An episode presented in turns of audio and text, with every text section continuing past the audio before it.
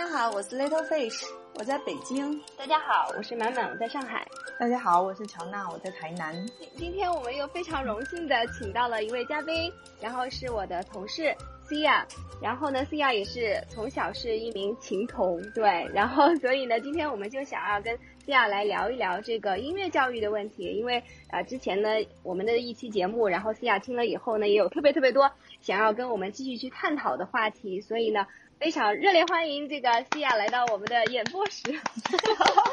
演播室啊，谢谢各位主播，演播室，你们好，我叫呃，我叫西亚，对，然后我现在也是在上海，对，我们就从这个我们嘉宾的这个学琴的音乐的一个经历。开始聊起吧。说起我的 学学音乐史，那就那就是一部 学语类的 学语类的历史。对，就是我是这样的，就是首先要讲一下我自己的这个出生的背景。我家是在一个就是非常非常小的一个，可能就是连十八线都算不上的一个小城市。在我在我长大的时候，我四五岁的时候，那可能还是一个刚刚建立没多久的一个城市，对，一百八十线城市这样一个小地方。然后我大概在就是。嗯，四岁的时候，就是一般父母就是说，看这个孩子会唱歌、会跳舞、喜欢蹦蹦跳跳，就是有音乐天赋。然后，然后就决定说，看到这么活泼爱动的我，然后就说，呃，想要让我去学一下音乐。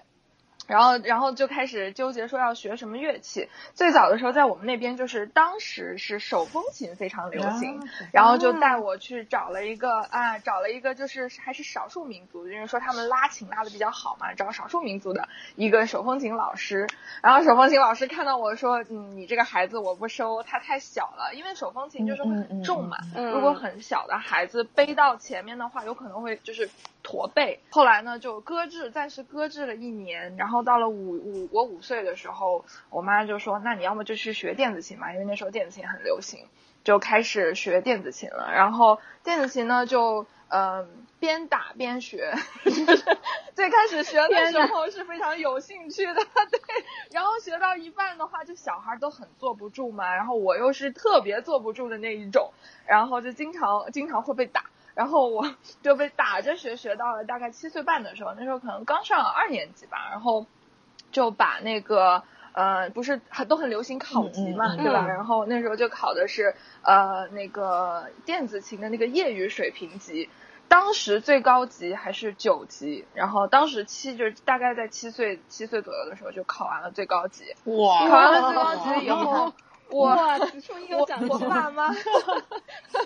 对，就两年半的时间，就从零基础学到了，考完了九级。然后当时我爸妈就说：“哇，这孩子可以。”然后，然后就是就是，那你再学点别的乐器吧。然后说学什么呢？然后就问了咨询一下我当时那个电子琴老师。然后因为我的电子琴老师呢，他又教钢琴，他说那就学钢琴吧。然后我爸妈就给我就是呃，把就是砸锅卖铁那样，当然没有那么夸张啊，就是也是家里面花了很很很大一笔钱买了一台。就是大概在九几年的时候就嗯买了一台呃那个时候就两万块钱的钢琴，应该算是非常非常是应该算是非常非常贵的一个钢琴了。然后就然后就开始学，学了以后就大概是到大概到呃六年级的时候，就是六年级毕业，所以就大概是四年的时间，然后又把钢琴的就是就就就就就考级嘛，然后把钢琴的业余十级考完了，那个时候就小学毕业了。小学毕业了呢，我妈说你现在就对吧？你这两个乐器你都通关了，你就都已经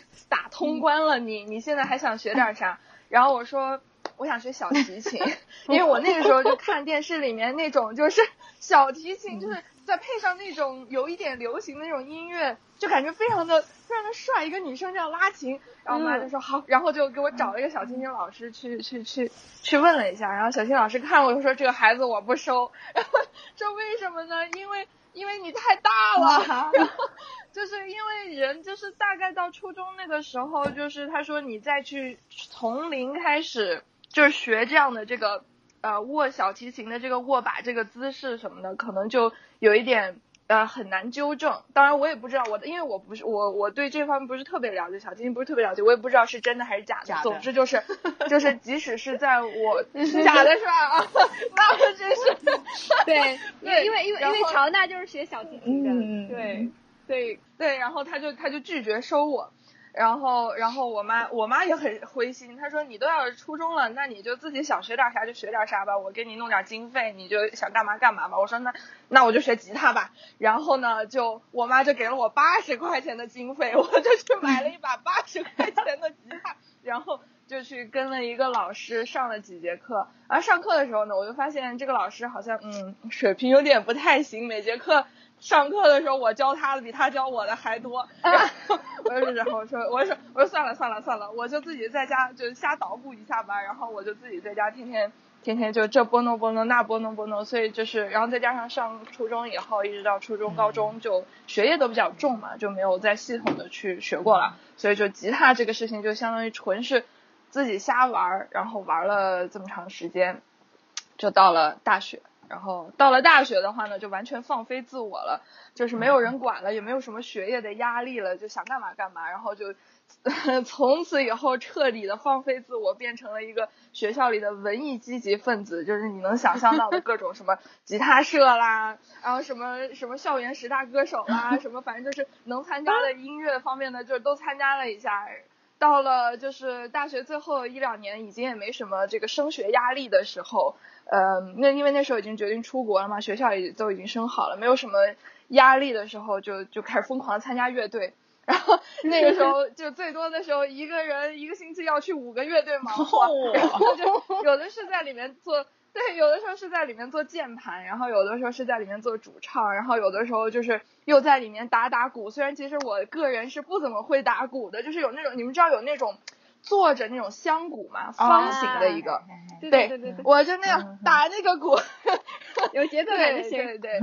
对，当时我们乐队的人也是这么说的，然后有的时候也是全程不参与，就是只是在旁边给出一些八谱意见，比如说这里应该弹个什么和弦，然后告诉他们一下，这样子。对，我觉得现在就是因为已经开始工作了嘛，工作也是比较忙，也没有什么特别多的这个。时间，我刚开始工作那段时间，还曾经在我们就是我一个朋友的那个店里面，他一个开了一个餐厅啊，餐厅有一个专门的小舞台，还在他那个店里面弹唱过一段时间。嗯，后来因为实在是也没有什么时间了，然后就暂时的搁置了。嗯，不过怎么说呢，就是嗯，自己对音乐这方面的那个兴趣和爱好还是始终没有减少吧。就是像我自己的话，可能没事儿就会，嗯嗯，看看 YouTube，然后呃学一些新的东西。比如说我最近就是在学习系统的学习如何编曲，然后去了解那个 Logic Pro，就是一款比较呃专比较专业的那个在苹果上面做编曲啊混音的这样一个软件，在系统的学习怎么去去做这个。然后对这个就是我的。比较简略版的，比较简略版的这个呃音乐之路的这个概况。哇，这这这真的很有很有意思的，因为我觉得当时就是想到邀请到西亚过来，就是想说，其实像我们这一代人做父母的时候，对吧？因为就是翻书养的这种嘛，对吧？就对孩子的又是独生子女，然后呃，本来我们自己又对育儿有非常多自己的理念，然后。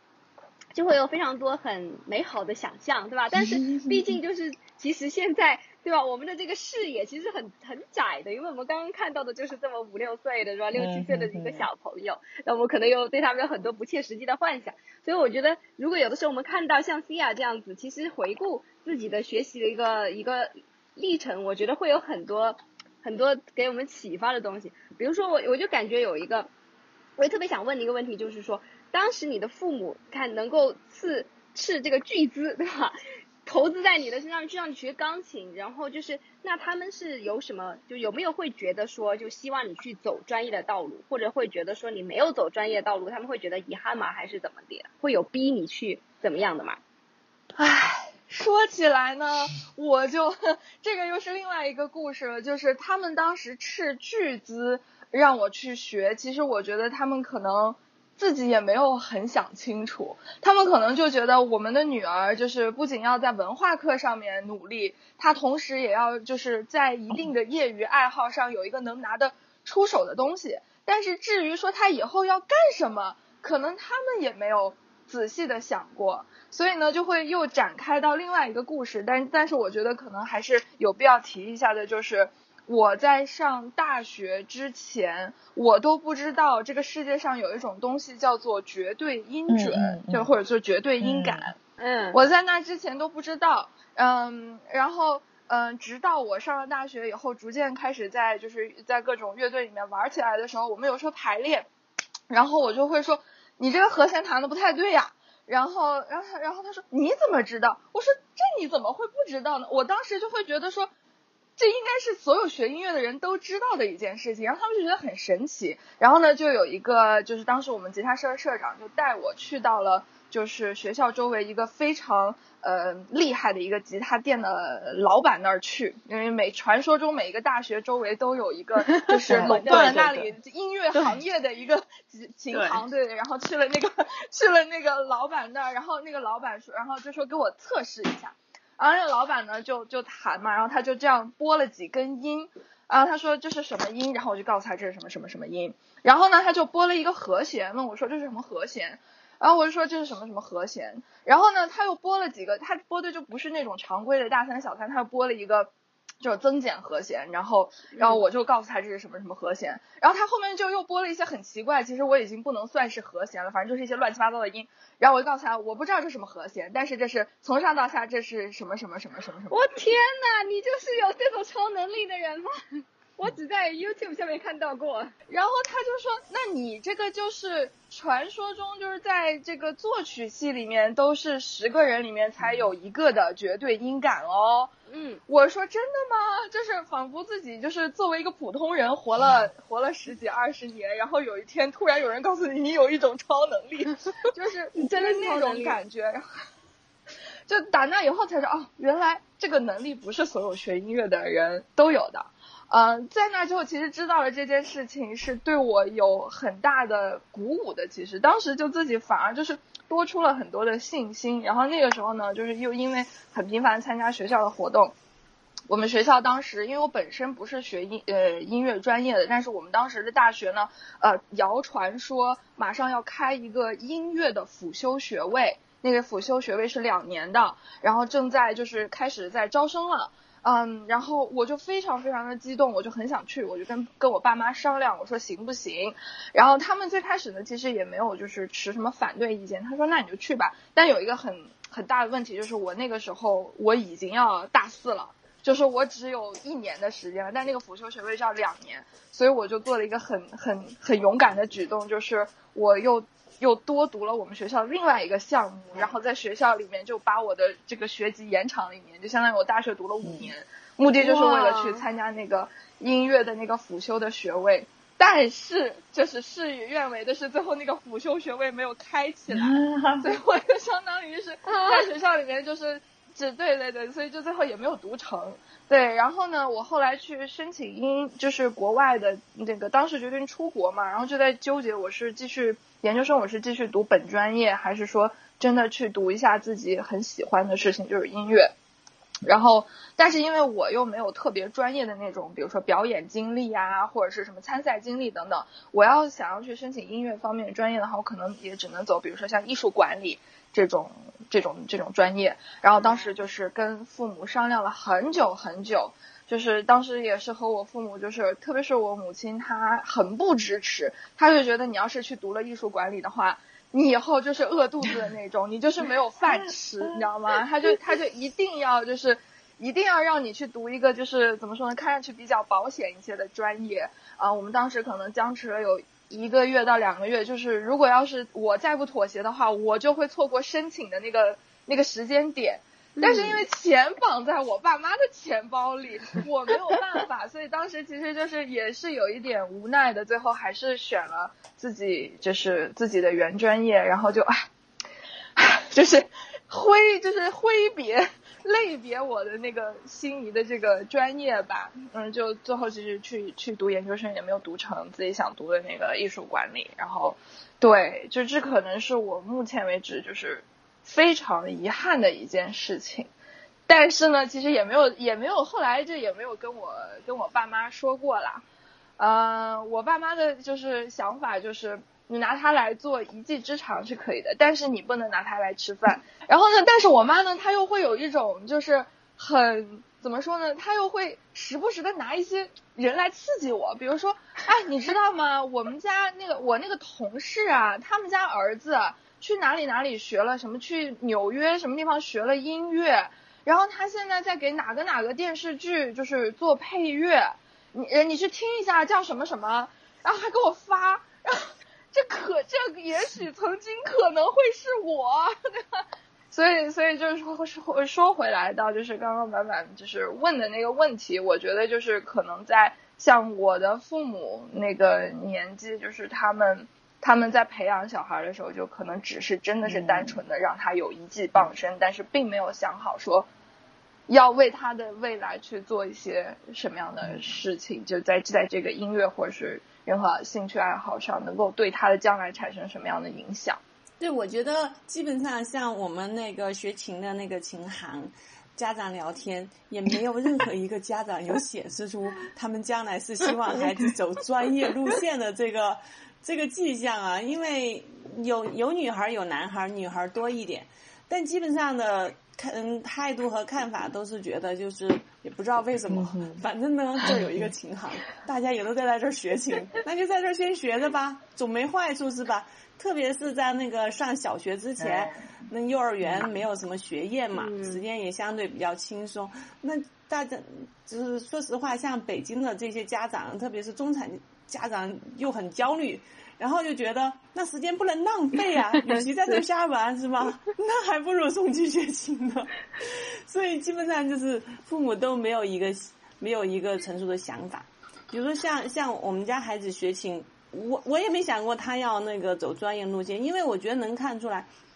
就像西亚说的绝对音感，我们家孩子明显就属于没有绝对音感的那种。疫情的时候，我们家孩子自己在家上音乐课，因为我老公还是。他那个唱歌挺好的，是那个基本上一直都是合唱队的领唱嘛。但是我们家孩子一点遗传都没有，就是一首歌，我老公给他教了一百遍，真的是一百遍都唱不准，没有任何进步。到第一百遍和第一遍遍比起来，所以我觉得这个可能走不了专业的道路。对，就是其实像关于绝对音感这件事情的话，就是我后来在英国读书的时候，就是虽然我没有读音乐专业，但是我们学校就爱丁堡大学，它在这方面就是音乐方面，呃，还是比较有就是有一些建树的。然后当时就会有一些他们那边的研究生和博士就会过来跟我们语言学的这些人来交流，然后他们当时就说到一个理论，就是他们发现普遍。呃，就是中国人或者说东亚人的那个绝对音感的呃数量或者频率就出现的人次，比如说在一百人当中是远远高于西方人的。然后主要的原因其实就是绝对音感这个东西，除了说你是要在特定年龄之前培养，呃，还有一个因素就是，嗯，东亚人特别像中国人，就是那些说的语言是有调调的。对对对，有声调的语言的人，他们就更能够呃容易的培养出绝对音感。然后还有一个就是，你必须要你就是最开始学的那个你 pick up 的那个乐器，它必须是键盘类的乐器。如果是弦乐的话，就基本上是不太能够。当然也不能说绝对的，就是可能嗯弦弦乐来讲的话，就会。像小提琴或者是古筝什么的，可能就会相对来讲没有那么容易。其实我之前有我有看过一个，就是嗯那段时间特别流行，就是国外一些大学的公开课嘛。我是看了一个，我有点忘是耶鲁的大学哪个音乐的，反正就是一个音乐的公开课。然后里边还专门就有一期就是有提到过绝对音感的问题。然后呃那个主讲人就是那个教授嘛，他就自己没有绝对音感，所以他我觉得他就特别有意思。他就很纠结这个问题，你知道吗？每次他采访邀请一个嘉宾来表演的时候，他就问问人家你有没有绝对音感，然后我就觉得他特别特别有意思。然后有一次就是也是他就邀请了一个是指挥嘛，然后但是那个指挥也比较特别，因为他是学声乐出身的一个指挥，就很少见。一般那个指挥都是应该学乐器出身的，然后他是用他是声乐出身的。然后当时他也就问了同样一个问题，对吧？然后那个那个人指挥就说，呃，他没有，他其实也没有，他只有这个相对的音感嘛，对吧？就基本上他们的这种呃音感其实是还是就这种，尤其是相对的音感，这绝对是培养出来的。就我我给你一个标准音，然后我再弹一个音，你就马上知道下面一个音是什么了。嗯，对。但如果我不给你标准音的情况下，然后随便给你一个音。呃，你能够听出来的话，那才叫绝对音感。所以其实绝对音感占占比是非常非常低的，但是并不等于没有绝对音感就不能学音乐嘛。你看像他们那个教授也好，或者那个指挥，他们都也是走专业路线的，很成功的。啊，但但是我真的觉得那种就是像 C 亚这种绝对音感，简直是在我看来就是超能力。我那个，因为我真的就觉得说，你你让我判断，比如说一两个音，我觉得还能还能理解。你那么多个音，啪一起给你弹，你居然能够知道是哪几个音，我觉得这个就太神奇了。呃，有没有或者说有没有绝对音感，是否能够判断一个人他能不能就是将来在音乐方面做出什么成绩来？我觉得其实是，其实怎么说呢？绝对音感可能它能够帮助你，但是它不是就是非常重要的要素。就是怎么说呢？就是我我现在，因为我也在就是就是业余时间也在学习一些音乐理论各方面的东西，然后我也会看国内外很多很多的视频和书籍，我就发现，包括我和周围很多学音乐的人去聊，我就发现其实现在的整个音乐世界，它是被大部分相对音感的人所统治的，所以其实你甚至包括很多的这个。嗯，很多的乐理啊什么的，它其实都是建立在就是相对音准之上的。你就比如说，你就比如说最简单的和弦进行，对吧？你就比如说一一四五一四五一这样。那你像对于我来讲的话，我的一四五一永远就是就是 C F G C。你要让我把它转到 D 调里的一四五，我要算一算的。就是对于我来说，乐理它难难度在于，就是我没有办法听到，比如说这是个 D 大调，我就能把它想象成是 C 大调。在我脑子里，就是我要是运做这种乐理运算的话，就是我要我的脑子里是要，就是怎么说呢？要要花费更长的，比比就是相对音感的人花费更长更长的时间。所以学乐理这件事对我来说反而是一个负担。啊，太好，太有意思了！所以其实我觉得，对对对。我从来没有想过这个方面，因为我每次都觉得说，我因为就是作为一个只有一点点相对音感的人来说，就是你听到什么东西，就是不管它是哪个调，我只能听到相对的关系嘛，所以我就很容易把它，我要把它翻译成 C 调上面的某种关系，然后我就觉得很容易哼出来了。但是我从来没有，从来没有想过，就这个其实某种意义上说也可以是一种优势啊，就我很容易去找到它的那种相对的关系。嗯。太有意思，对对，因为我可能是我们四个里面接触音乐最少的一个，因为我小时候跟思雅一样，也是家里让我去学电子琴，但因为没有打，所以学了两个月就放弃了。真的是那时候我们家也是给买了一个雅马哈的琴嘛，然后那个时候也也算是父母还是嗯有有所那个希望我去学的，但是真的这个不打很容易就放弃了。对，所以其实我也想就是。就是问问看，像你们就是比如说现在在在培养自己的小孩学乐器的时候，就是，嗯，你们会有一些什么样的设想吗？或者说你们能不能为他，就是有没有现在开始想说，我可以为他将来在音乐这方面，或者说他的任何其他兴趣上面去做一定的这个规划？因为现在我们孩子都是有好几门会同时学。然后学的过程中，我就观察出来，就好像说，比如说他在体育方面的天赋要比在音乐方面要高一些，你就能够看出来。首先，我们家小孩，我刚刚也说嘛，唱歌一百遍都唱不准的那种。然后弹钢琴，他他的他有一个通用的特点，就是他很很能坚持，就是他觉得弹钢琴很苦，但是他能坚持，每天去弹。太厉害了，我都佩服他，太佩服了。对啊，再苦他都能够坚持把他每天一个小时给弹下来。所以他在那个小他们那群小孩子里面，我们老师说嘛，就是说他们那整个机构里面大概有四个小孩子将来是可以学出来的。我们家小孩子算一个，因为我们家小孩特别能坚持，嗯因为只要你坚持，这个弹个两年，那总是进步还是很大的。当然没有到西亚的那种程度啊，那比普通小孩子进步要快一点。但是你就我就能够明显的感觉到他的进步就源于他的坚持，他不像那种他的体育，比如说他学跳舞，他比别的孩子晚了两年，但他只用了半年的时间就能追上别的孩子的进步，就进度就就就调到同一个班去了。你就会明显的发现他的身体的这个这个协调性啊和柔韧性各方面都能够跟得上，嗯。但因为他在音乐上没有什么天赋，反而是舞蹈的表现力不足。就是所以，其实我觉得，如果有的学，他可能学体操会好，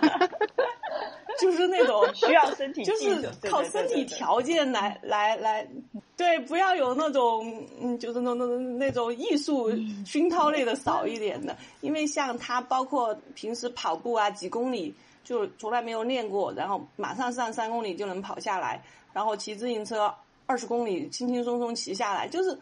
你你很明显的就是他真的小孩子就是很明显的看出他在每方面的天赋是不同的，嗯所以说，对于钢琴这个事情，我们也是很纠结。因为说实话，在前几年投入里面，钢琴是最大的，因为每天一个小时的投入。但是到现在这种程度吧，就是有点进退两难。你觉得好像一直要坚持下去吧，他又没有过人的天赋。但是你要放弃吧，第一他自己还想坚持，然后呢，他确实也能坚持下来，然后也能看到进步。所以说，嗯。正好西亚在这儿，我也不知道这种情况，那个钢琴坚持学下去会是一个什么样的道路。怎么说呢？就是可能作为像我们现在就是作为家长的角色，嗯，去考虑这个事情的时候，可能我们自己也要有一些呃，对于音乐还有他现在在这个社会和他将来的一些发展的一些轨迹。就是比如说，如果你走专业的道路，那你在音乐上面你可以做些什么？那你像我能了解到的，就是现在的音乐领域，就是，呃，你要是比较稳定的，那你肯定是出来就是做音乐教育，对吧？你无论是呃做就高校里的老师，还是做培训机构的老师，还是或者说中小学的音乐老师，呃，这是一方面，就而且这应该是现在的音乐从业者很大一部分的一个收入占比。那还有一部分可能就是，就比如说出道了，对吧？或者说从事娱乐相关的。他可能自己不是做艺人，但是他可能是做培养艺人的，然后他有可能是比如说做经济啊，或者是做幕后的一些工作，呃，那可能就和他相关领域，就比如说是去做混音，啊、呃，是去就比如说在录音室里工作，然后他可能是去做编曲编曲人，然后还有的人可能就是在乐团里面做一些，比如说呃那种伴唱合唱的，或者是就是像我们现在看到一些综艺，比如说乐队的夏天等等这种，嗯，可能是我们看到的那个乐团里的一些人，这种表演者。你再往后看的话，音乐可能它以后会和科技嗯、呃、的结合会越来越多。嗯对，你就比如说，呃，我之前就认识一个，呃，他本身是学机械的，然后他研究生就是出国去学的那个叫做志愿升学。他本身也是一个就是有合唱、哦、合唱团功底的人，然后他唱了很多年的合唱团，然后但他就是对这个东西特别感兴趣，他乐理功底也非常深厚。然后他后来就去，我说这是个啥？这是个什么专业？然后他说这个其实就是。就比如说，你接下来要造一个剧院，那你从从建筑的角度，嗯、然后你从这个声音的反响的角度，嗯、还有包括甚至可能包括呃你在剧院里的这个感受啊、嗯、美感啊各方面去考虑剧院的这个应该怎么去构造啊，他可能会和这个什么，比如说建筑师去合作啊等等。然后再比如说，现在我记得前阵子像中央中央音乐学院吧，他们就是和清华大学的那个呃电子计算机科技，就是呃合合并研发，不是研发，就是他们开启了一个音乐和电子计算机的一个科学项目，嗯、就是。对对对，交叉学科，对对对，然后他们只招博士，然后这个博士的背景就必须得是。对，必须得是 computer science，、嗯、就必须得是电子计算机背景的人，然后他们去研究音乐等等，就是就是如果说你要从很未来的就是嗯。角度去、去去看的话，其实你能你能在音乐上面做的事情其实是非常非常多的，就是嗯。甚至是我们都无法预测到的，因为现在就你不要说隔十年了，可能隔两三年的科技都让我们嗯。一就是 吓一跳，你也不知道接下来它会有什么样的走向。对，对所以我觉得就是可能作为作为家长来讲的话，我们不需要知对做就是做到面面俱到，但是我们可能就是可以去呃了解一下这些路，就是有没有是他比较适合的，他的性格、他的能力，然后他的各方面，就是他会愿意他在这里会做的开心的。你就像我现在因为工作关系，我有的时候我会经常接触到很多那个呃青少年嘛，嗯然后我之前在我之前就遇到了一个高中生，然后这个高中生他就是，呃，我应该应该是已经遇见好几个类似的，他现在就已经有呃很红的，就是网易云音乐里面那个就是评论已经是九百九十九加的那种，哦，对对对，他已经是有那种作品的人了。虽然说他现在写出来的东西可能就是编曲啊各方面还是需要一部分的这个帮助的，但是很多想法都是他自己的。然后我就跟他们聊，我就说，因为包括这样的人已经不不止一个，还有写写 rap 作品的，也都非常非常的优秀。我说你们是怎么就是会想到去坚持这件事情的呢？或者说你们是怎么去有这样想法？他说我就是想，我就是想学音乐，我就是想玩。我说那你们的父母支持吗？然后说支持啊，就是他们就说你只要认定这个事情你想要去做，那我就支持你。所以他们就是嗯都是嗯接下来目标都是比如说去考伯克利，嗯啊去考国外的音乐学院等等嗯这样的一个方向。我说那你有没有想好，你接下来你去了那边你要去具体做什么？他说。他说：“先不用这么着急吧，就是反正我是去学，比如说我是学作曲的，我是学编曲的，然后你到了那边以后，你慢慢的可能，你还会发现，那你比如说作曲，你又有影视作曲，然后你又有比如说电子游戏或者广告作曲等等，它的分支又非常非常多。可能你到了那个时候，你再去考虑说你自己真正的在这个理念细就细分里面，你又会想要去做什么。所以我就觉得，就反观一下我自己那个时候的历史，就是从无论是从我我的初高中的阶段，还是我大学阶段，其实我都没有那个像他们那样非常清晰的，就很坚定的那个信心，告诉自己说我就要做这个，无论什么人，就是就他们怎么说，我都要坚持做这个，自己就没有那个就那个韧劲儿吧，就就缺乏那那一个信念感。然后你会发现，现在很多很多孩子，还有包括他们的家长，可能就是都反而会会去支持他们。我觉得这个可能就是很重要的。嗯嗯，我就想起之前讨论那个鄙视链嘛，对吧？然后对呃，但我对对对，然后我就想到说，其实还经常聊到的就是啊，不仅是乐器里边的鄙视链，其实就是说你在音乐里面的具体的行业也也有非常、非常强的，它是其实是基于现实的，就是比如说就混音这个事情，比如说。混音就绝对是一个只有富二代才能干的事情，好像就是说你要学这个东西，对，好像只有富二代，是是这样子吗？就是会会涉及到非常昂贵的设备和器材，对不对？对对对对对，我就是我也看过很多这种就是有点像搞笑的帖子，但又很很真实、很心酸的一些，比如说音乐学院里的鄙视链，然后里面就会有一系列的，比如说什么有有这个声声乐，然后有音乐理论，然后有作曲，然后有民乐，然后还有电子。电子乐等等，这这在他们这些不同专业的人的眼里，其他专业的人是什么样的？就就是会有这样的一个一个就是一个表格嘛，然后那它那个里面就是比如说像像电子电子作曲这一块儿，就是做电子乐的这个所有人眼中的这个 电子乐眼眼眼里电子乐学院的学生就是富二代，富二代。富二代就是因为现在的话，你们就是就是就比如说看各种 YouTube 里面那些音乐大神，他家里面的设备都必须要非常非常多，对吧？你你键盘你就得有三四个，然后你还得有一些合成器，对吧？合成器虽然不是特别贵，但你要想买好的，你还各种长短、各种长度的你都得有，然后你还得有个鼓啊，然后有个琴呐、然后有吉他、贝斯，你家里什么都得有。所以其实就是你要想要真的就是做专业的这种音乐的话，就是它的成本的确是相对来讲比较高的。所以要真的往这个方面去走的话，就是的确要呃家里面就是至少在呃就就大学啊这个阶段的时候，家里面要特别支持呃这一块儿才行，我觉得。所所以说，这个音乐的路毕竟不是大众路线嘛，就是需要烧很多钱进去，也不知道烧出来什么结果。我我认识的很多就是专业或者业余搞音乐的人，他们的状态就是，大部分的人都是 OK，我在做我自己真正喜欢的事情，然后呃，可能赚的钱就有的多有的少，或者说就是不同的时间段，他们比如说这个月可能赚很多，然后下个月赚的很少这样子，嗯。嗯，但是他们，我我总体感觉到他们那种就是，比如说被社会的毒打，或者说就是经受了社会磨练，就是散发出来那种无奈的气息，会比一般的社会人士要少。就是嗯你会感觉到他们，就是我整体接触下来，你就会感觉到他们的内心就是。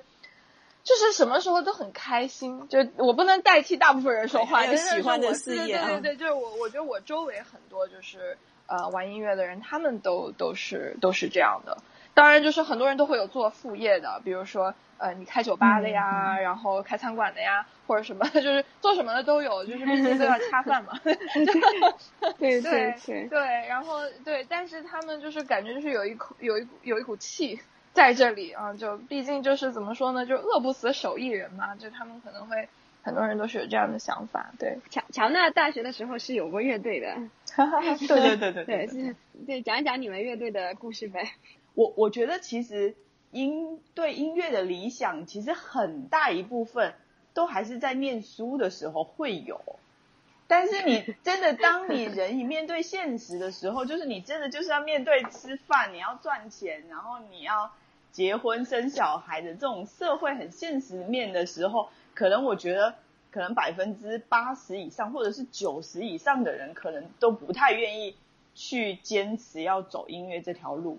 就是除非说他可能会像辛苦哦，对对对对对对对对，就是除非说像他们这样子，就是他们其实原本也是有工作的嘛，就是因为面对现实的问题没有嗯办法了，但是他们就愿意选择回去工作，嗯。然后再继续把这条路撑下去的这一种，我觉得真的是非常非常少，太少了。思维也是这样的，啊对对吧？对他们也都有自己的工作，就是就是觉得真的，为什么好像真的是你说做职业的音乐人好像太难了，嗯，比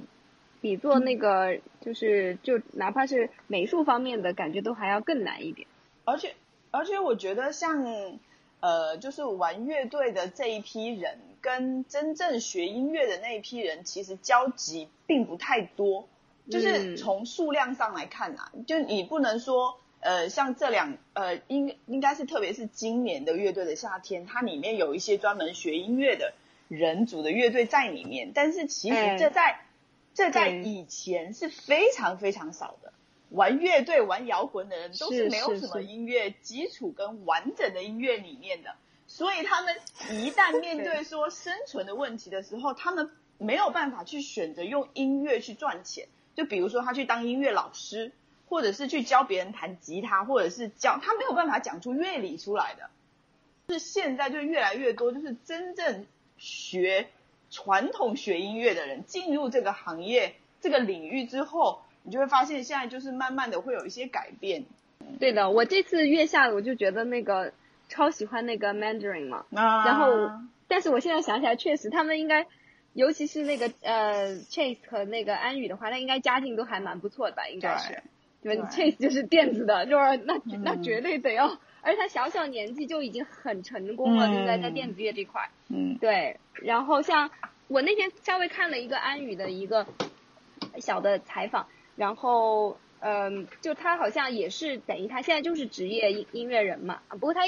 还没有毕业，他应该也是在还在读书，对，所以但是他已经就基本上他觉得自己这条路算是嗯就是走上轨道了嘛，就他们、他们都是就是科班出身嘛，然后就打算走职业的道路，嗯，就我我觉得，如果说像他们这样的呃乐队能够成功的话，就会确实是有一点给后面的人更多希望的感觉，是吧？就是确实你走职业音乐人的道路还是有机会的。但是乐队会面对一个很现实的问题，就是，呃，他他其实跟创业很像，就是每个乐队你要找到啊真正对的人，非常的难，因为你知道音乐的风格太多了，所以经常就是一个乐队组起来之后发展发展发展的，然后有一个人想要去搞电子了，就是想要融入一些电子的元素在里面，有一个人就是。我就是不行，我就是要就是传统的重金属乐队，你就是不能把你现代的东西搞进来。然后另外一个人他可能又去又想要去走那种，就是比如说什么噪音啊，一些或者是死亡啊，一些比较那种重的东西的，就是你的音乐里面马上很快就分歧，然后你的乐队就没有办法坚持。对啊，那对，个特别玩音玩乐队的人，其实每一个人的偏都都比较偏执，就是他们有他们自己坚持的东西在里面。他就是你跟我不是一路人，我们就不要玩了，就是这一种。他不会说有互相妥协的部分，除非说真的是为了商业或者是为了赚钱，我觉得这种几率还是会有的。但是如果是真正的，比如说玩地下摇滚的那种、啊，绝对没有什么妥协这种东西在里面的。对啊，就是那个约翰列哎侬和保罗对就是这种分歧嘛，导致那个对啊夹克总裁了。对对对，是的，是的。但是我觉得像今天的话，感觉这种最传统的那种摇滚乐队，基本上已经没有了吧？感觉就已经这个很难活了，就感觉就是嗯今天的话，应该就是电子乐的天下呀。我我觉得就像就像刚才西亚说的一样，就是其实真的你现在今天学音乐，应该不管怎么样都要学电脑，都要学这个软件的这些东西。是的，你这对对对对是。嗯。嗯嗯，是这个就是接到我上次呃就是想想聊到的一个问题嘛，就是我我有一个想法，就是说我我如果我的儿子他就是说因为走演奏家的道路就太难了嘛，我觉得是吧？就就嗯真的挺窄的，然后他没有什么出出色的天分，可能就真的没有办法出头的。然后我就想说，那我我可以至少培养他，培养成一个感觉可以编曲的人，对吧？一人一乐队，是吧？我自己对，只要我有那个有会这个乐理，然后呢，我的这个有比较好的软件，是吧？我一个键盘可以模拟各种乐器的音色，然后再把它剪辑在一起，是吧？我也可以创作各种各样的音乐。所以我在想说，就是如果说想要给孩子这种做，或者说包括我自己，其实我也想去更多的了解编曲啊什么之类的。就是有没有什么比较好的路径推荐吗？呃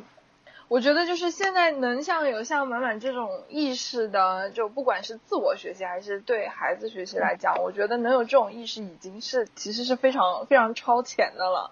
就是嗯、呃首先要说一个点，就是说，嗯，最早那个满满刚刚提到那个概念，就是如果我们就且不说他以后要不要走专业的道路，但是我们想要把这个孩子，就是他在音乐这一块，想要让他嗯、呃成为一个什么样的人，我觉得一个非常理想，当然我个我个人觉得一个非常理想的状态就是，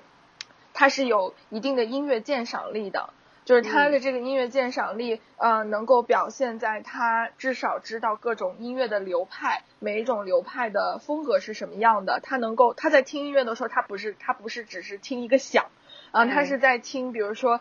里面的不同的肢体，然后他是怎么去进行这个呃和谐或者是不和谐的这个呃选择的。他可能能听出来各种这个配器之间的这个交融等等，我觉得就是你们就就会发现，就是就是像之前我说的那个德夏，不知道就是 你们有没有都看那个德国我我我有看一看看看，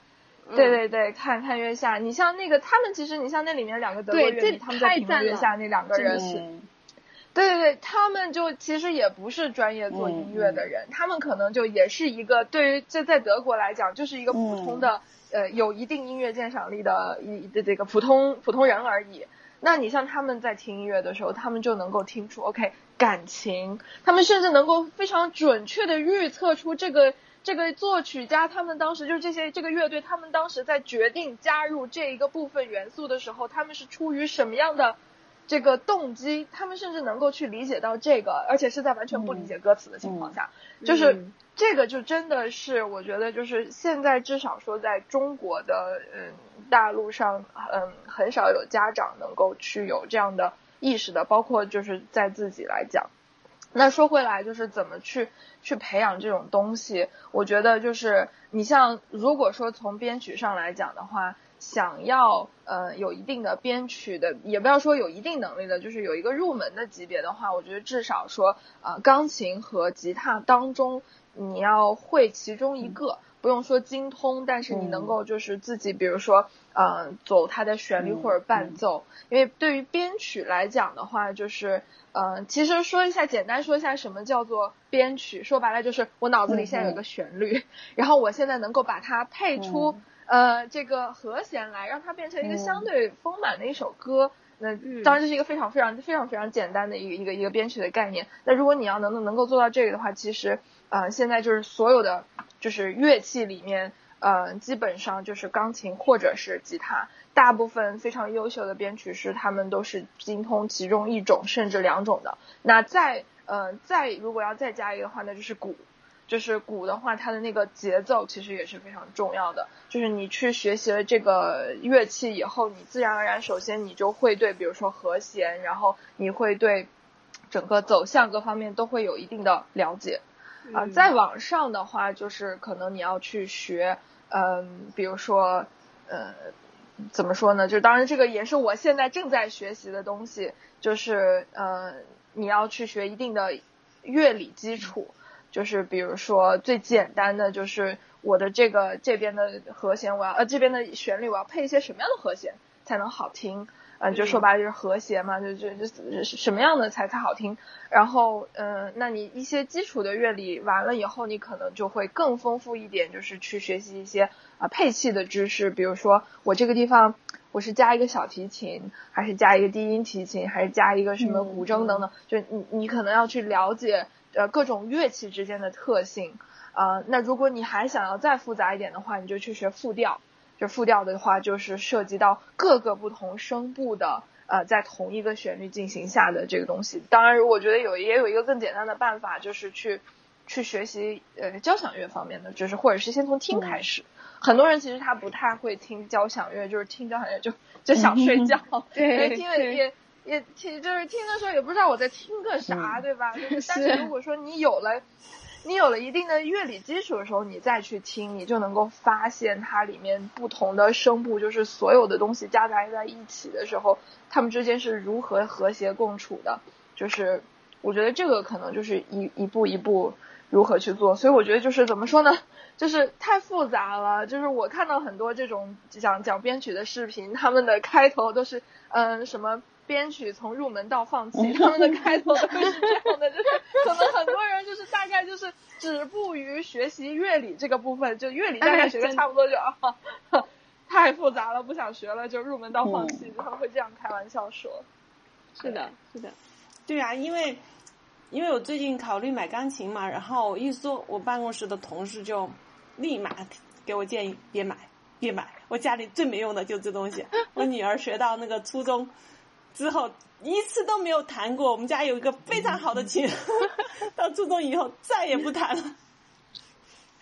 其实我觉得，因为刚刚西亚说的，就从入门到放弃嘛。因为现在这么多人在学钢琴，哦，因为我同事的女儿真的也是属于非常优秀的那种，是我们那个简直就是大家孩子的榜样那种。啊，现在也去那个英国念书去了。然后他当时小的时候就是全优，各门全优的那种孩子，嗯，然后但是这种孩子也是到高初中的时候，可能也是父母不打了，就就不想再往下学学钢琴了。所以说，我觉得这也是我们呃很纠结一个事情，就是说你你到底能孩子能坚持到什么程度？嗯，就是说。嗯，就就会放弃。比如说你现在投入那么多，那那比如说像我们不指望他将来成为一个一流的演奏家，也是希望像西亚这样子，把音乐作为一种爱好，能够影响陪伴自己一生。然后即使将来不从事跟音乐相关的工作，那也是音乐在自己生命中仍然占有一部分。能够可以去跟一些志同道合的人一起玩玩音乐，我觉得这已经是我们对孩子的最理想的一个状态了。嗯。但是我觉得，嗯，通过我同事的孩子就觉得，那孩子会不会深恶痛绝的？因为现在所有学科里面，包括那个呃学科文化类学科和那个艺术类学科，我们家孩子最讨厌的就是钢琴了，因为我觉得这个。其实我们的孩子已经属于那种能坚持，就是什么苦都能吃的孩子。他对他来说，钢琴也是他喜欢音乐，但是这个练琴的过程真的太苦了。嗯，所以说他能够坚持到呃什么时候？我觉得这个也是想想问问西亚，就是。你学钢琴的时候，是不是也是觉得那么苦？到底是什么能够让你一直坚持，至少能够到现在还还还把钢音乐作为自己非常喜爱的一部分？因为我说实话，不想孩子学一个东西学到最后自己很厌恶的那种程度嘛，那有什么意义呢？就是。啊，说实在的，我在我在系统的学钢琴的时候，我是非常讨厌学钢琴的。就是我对音乐的爱，完全是从初中以后，就是不再受到父母的约束，开始能够自由的发挥创造了以后，才重新恢复了对对音乐就是这件事情的热爱的。你像我从小到就是从就是在我学电子琴和钢琴就是很系统的考级的时候。说真的，就是毫不夸张的说，我只会弹考级曲目，就是因为因为因为就是我一整年的练习目标就是对对对，就是那四首歌，因为考级要考四首嘛，钢琴的话，我是考了一次九级，考了一次十级，所以我钢琴就是弹的最好的。就是那八首歌，我甚至有的时候就是我紧张的时候，我现在的有的动作就是我的手就会不由自主的，就是会弹当时那些考级的曲目，就是他已经给我留下非常 非常深的阴影了。我记得印象特别深的一次就是就是有一次我们在学校里面，那时候我还在上小学，然后我当时是。呃，学在学校的音乐课里面学到了一首好像还蛮好听的一首歌，然后我当时就就自己在琴上面把它摸出来了，在弹，然后我妈在旁边就是另外一个房间，她就边看电视，但是她听到了我的那个音乐，虽然她不懂音乐，但是她一听，哎，这不是平时那个考级曲，她就直接杀了进来，你刚刚在弹什么东西？就，她就会这样，然后我就吓得。我说你不觉得这首歌很好听吗？他说你不你不想考级了吗？就就是我是在那样的情况下，就是把钢琴学完的，所以那个时候我真的是就是对音乐，就是你要说我是用我是拿什么坚持下来，我就是就是迫于我父母的淫威坚持下来的。这对，真的是，这真的是，那对对对对对对，就是，但是你说我我父母怎么说呢？就是他们是故意的嘛？他们其实也不是故意的，就是他们为你设立的那个目标，对对对，他们为你设立那个目标，已经是他们概念里面最好的那个目标了。是的，是的，嗯，所以我就觉得是这个考级，就是说，就像一个考试，它的这个。我们研究考试的，对吧？我们要讲考试的反波效应，就应试对对对对对。他这个考试的反波效应太差了，对吧？最后就培养出一些人只弹那些曲子，然后他根本而且在乐理上面对吧，就没有一个真正的一个成熟一个理解的一个过程，就变成完全是一种呃体力上面的对这种呃这个协调度上面的一些肌肉记忆，对对对肌肉记忆这种训练。是的，是的，所以，所以我我也是在想，就就难道没有说这种就比较符合像我的理想的那种，对吧？就不是说要去考级，不是说要去真的去肌肉训练，就我真的去让你去体会音乐的美，对吧？体会这个音乐里边的，去学习音乐里边这些原理，然后让你能够去鉴赏音乐，而且也可以自己利用这些原理去创作音乐。我觉得就没有这样的课吗？就感觉好像真的是找不到，我真的是找。嗯，我曾经就是设想过，就是说，如果我自己有孩子的话，我要让他去学钢琴的时候，就我怎么样能够让他不不会就是被这种无聊的重复的练习所就是开始产生对对音乐的反感，然后同时呢又会让他很愉快的去去接受乐理这件事情。就我觉得其实这个这个平衡是非常难以达到的，甚至可能。你现在在市面上面也没有非常成熟的这种音乐培训体系，或者说机构，也许会有很优秀的个人老师可以做到这件事情，但是可能他的影响力不足以让所有的人都知道。所以就是我可能就会想说，那一个老师他要怎么样去激发这个学生，他对于比如说他今天学的这个曲子的的热爱。那如果他是一个很有创造力的，就是他可能感性思维，他的情绪表达上很敏感，那你可以问问他，你听到这首歌，你你有什么样的感觉，或者说你能想象到什么？你觉得它是一个在什么样的场景里？就是用一些，就是像我们教学里面 提到提到的一些，比如说 elicitation 的一些方式去去激发他的这个。去激发他的这种呃听到音乐以后的这个反应。那从另外一个层面来讲，如果说嗯，因为人跟人是不一样的，有的孩子可能他会对比如说逻辑上的东西更敏感，他不太善于或者比如说表达想象力上这些东西的话，也有方法。那就比如说这个里面，你觉得这这一首歌里或者这一个这几个小节里，你觉得哪哪一个部分或哪几个部分你觉得是最好听的？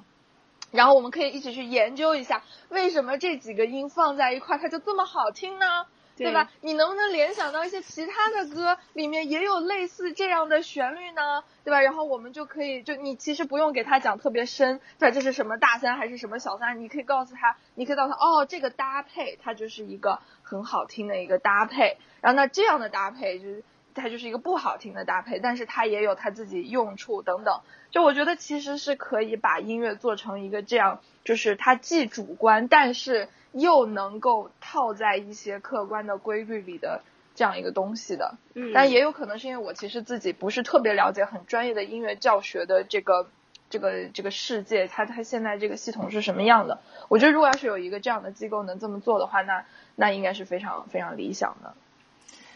对，因为其实当然我们也不知道那种一小时好几百的那种名师是怎么教的啊。至少就是说，像我们这边比较普遍的机构，一般就是像刘思坤这种，已经算是嗯，大概一个课时四十五分钟，也已经是三百五以上了嘛。其实也已经算课时费比较高的，但跟名师没法比。那我也有问过我同事，就是这样的老师是怎么教的，然后就他们就说。这样老师其实就是可能是他的背景是留学回来的老师或者什么的，但真正的教给孩子的东西，我觉得还没我们老师教的多。就是嗯，他另外还要去上音基课嘛，也是另外收费。但真正的教就是那个曲子是怎么弹的，示范给你看看，然后你你你那个按照他的示范来学学怎么弹，也没有说去去教你情感上的东西啊，或者是那种感受啊，或者。甚至有些时候连一些嗯弹琴，像我们老师还教一教弹琴的技巧啊那些，他连那种技巧性的训练都没有，就是反正我教你这个曲子，你把它弹会了就就 OK 了。所以说嗯，所以我不知道到了比这还好的老师会采取什么样的一个教学方式。嗯，但是像我是希望是像西亚说的这种，跟孩子能够一起去去分析这个曲子是吧？去鉴赏这个曲子。并不是一个单纯的一个教学，因为我们老师现在能做到的就是说，嗯，教孩子技巧，就我觉得在这点上已经比很多老师不好了。然后还会跟孩子大概分析一下这个呃这个曲子的感情，嗯，然后给他打个比喻，这是像是两个小孩在唱歌，还是说像是两个小孩在跳舞，就类似这样子简单的个比喻，但就不可能说分小节的去跟他。分析这个曲子的前前后后是怎么回事儿？你在哪儿会感受到什么样的情感？这这这这种就没有。其实我我是想说，想想想有西亚说的这种，能够跟孩子一起，除了就咱把这个曲子弹下来，咱们好好去欣赏欣赏这个曲子和这种类似的曲子是怎么会就让你觉得好听了呀，或者是怎么怎么之类的是吧？但是嗯，我知道我们这边有有些课程是叫音乐鉴赏课，叫音乐素养课。他就不是学专门学钢琴嘛，他会学各种各样的，呃，就去欣赏音乐的那种专门的课程。但这种课程可能我们又又不太想参加这样的课程，因为还是希望将来孩子有一个一技之长嘛。除了有音乐鉴赏力以外，还是希望自己能表达，不是光去鉴赏嘛。所以说，像夏说的这种课程，真的也是我在市面上没见见到过。当然也也没有，因为见识比较短，呃，嗯。那个眼界也不是很宽，所以到底有没有这样子的高端课程，我们也不知道。乔乔奈，我不知道现在我很好奇，对对对，在台台湾那边是怎么样的？其实我了解的更少，因为我完全没有去比较过，就是哪里的，就是这边的课程是怎么样的，然后就是他们老师的教学方法是怎么样。因为我现在，因为我当初想要我儿子学钢琴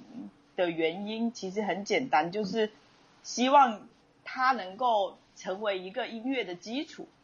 它就是一个，就是真的，嗯就是很像钢琴为什么会放在鄙视链的最底端的原因，就是因为它真的就是一个 非常非常基础的东西。我就是希望说，他能够借着去学钢琴，去然后去体验说，世界上的一件事情，他从学习到最后获得的那个过程是很艰辛的。他不是说你获得了之后你就达到了一个终点，你还需要再往前走。就是他现在就是会真的会体会到这个，就是他真的哦，他就是一个很困难的技巧弹好了之后，他就觉得很有成就感，然后就每天就是就是每天他都会把那个很复杂的技巧，就是这个阶段里面很复杂的技巧，然后弹无数次，然后他就觉得很炫技的那种感觉。然后但是呢，当他面对到 下一个技巧的时候，他自己就会觉得很痛苦。但是我就他就跟我说，这个太难了，我不想弹。我说难是因为你现在还不会，等你会了之后，你就不会觉得难了。所以就是让他去体验这种，因为他现在他我儿子今年五岁嘛，刚刚九月才满五岁，我是觉得要让他去体验那种比较深刻的道理，其实是很难的。所以我想让他去学钢琴，是基于这样子非常简单的理由的。所以我在老师方面其实真的没有挑，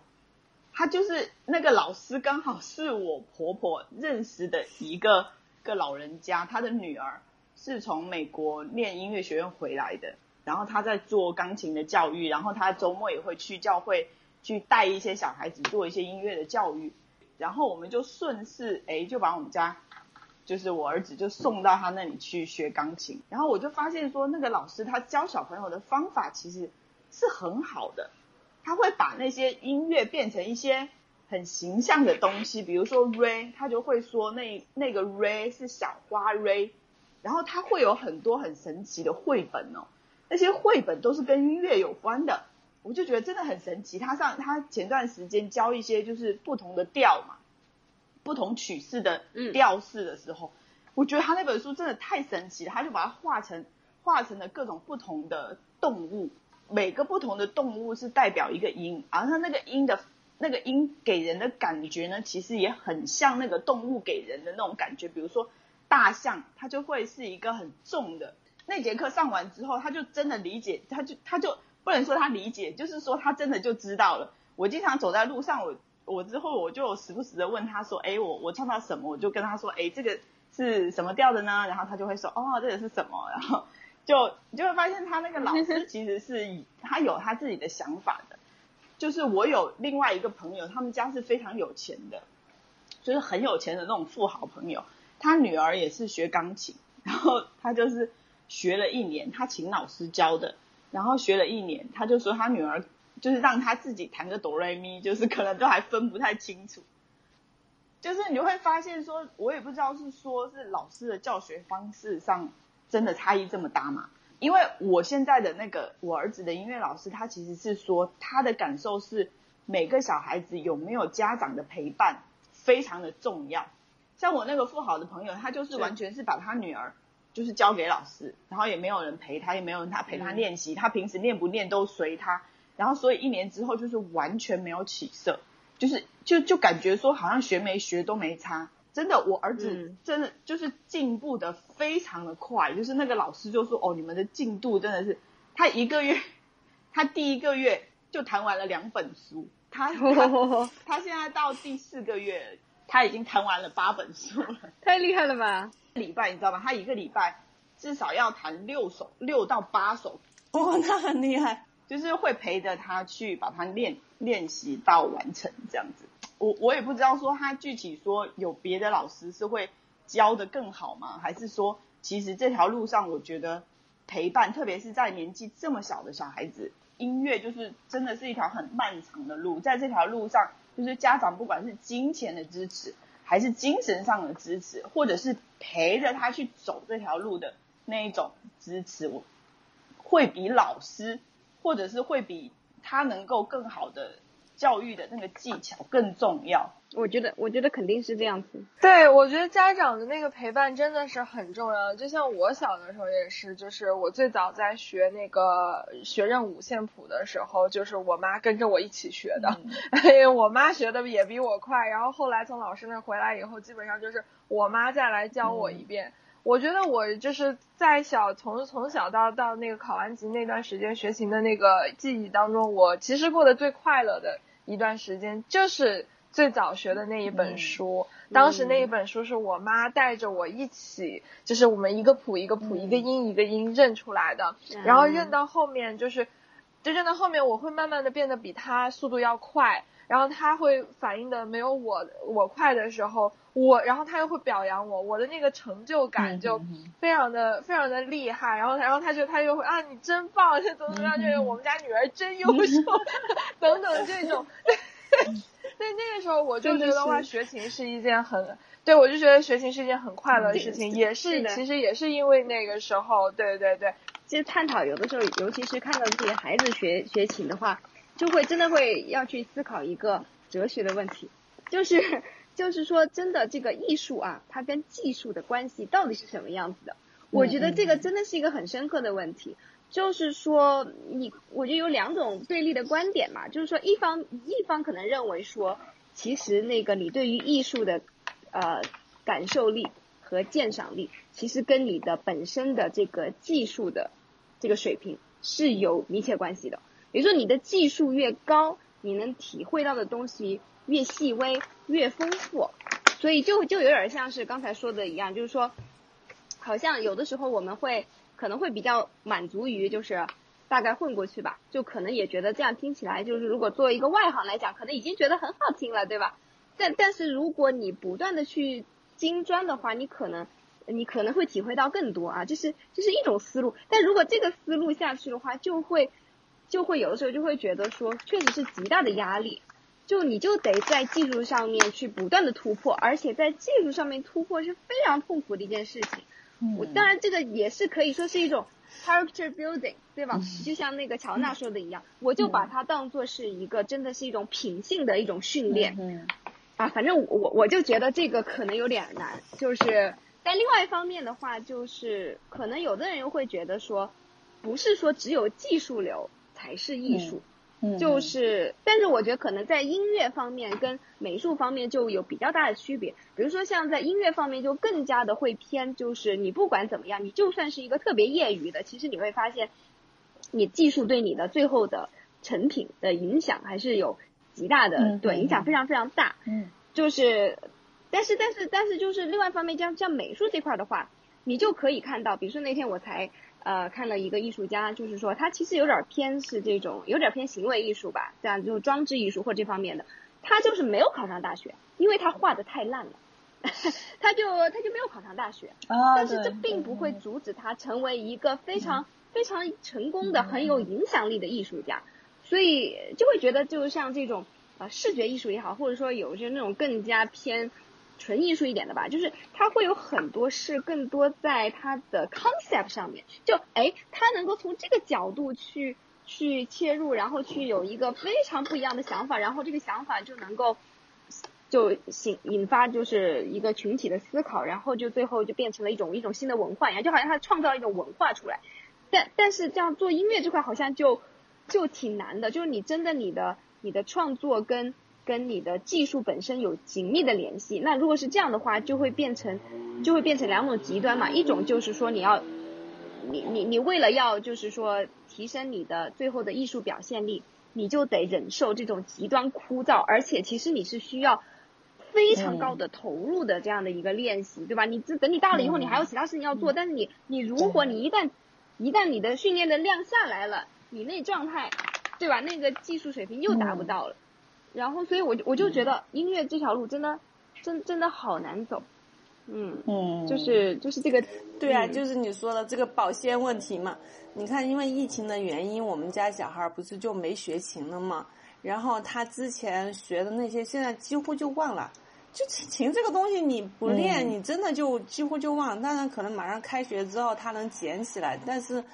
要恢复到那个状态。又得等一段时间了，所以说，就像我们同事说的，孩子那那么辛苦的练到初中以后不练了，那他以前练的那些东西，那那个状态就是很容易丢掉的呀。那你之前学的琴，嗯，就是为了什么呢？如果孩子开心还好，孩子还不开心，深恶痛绝，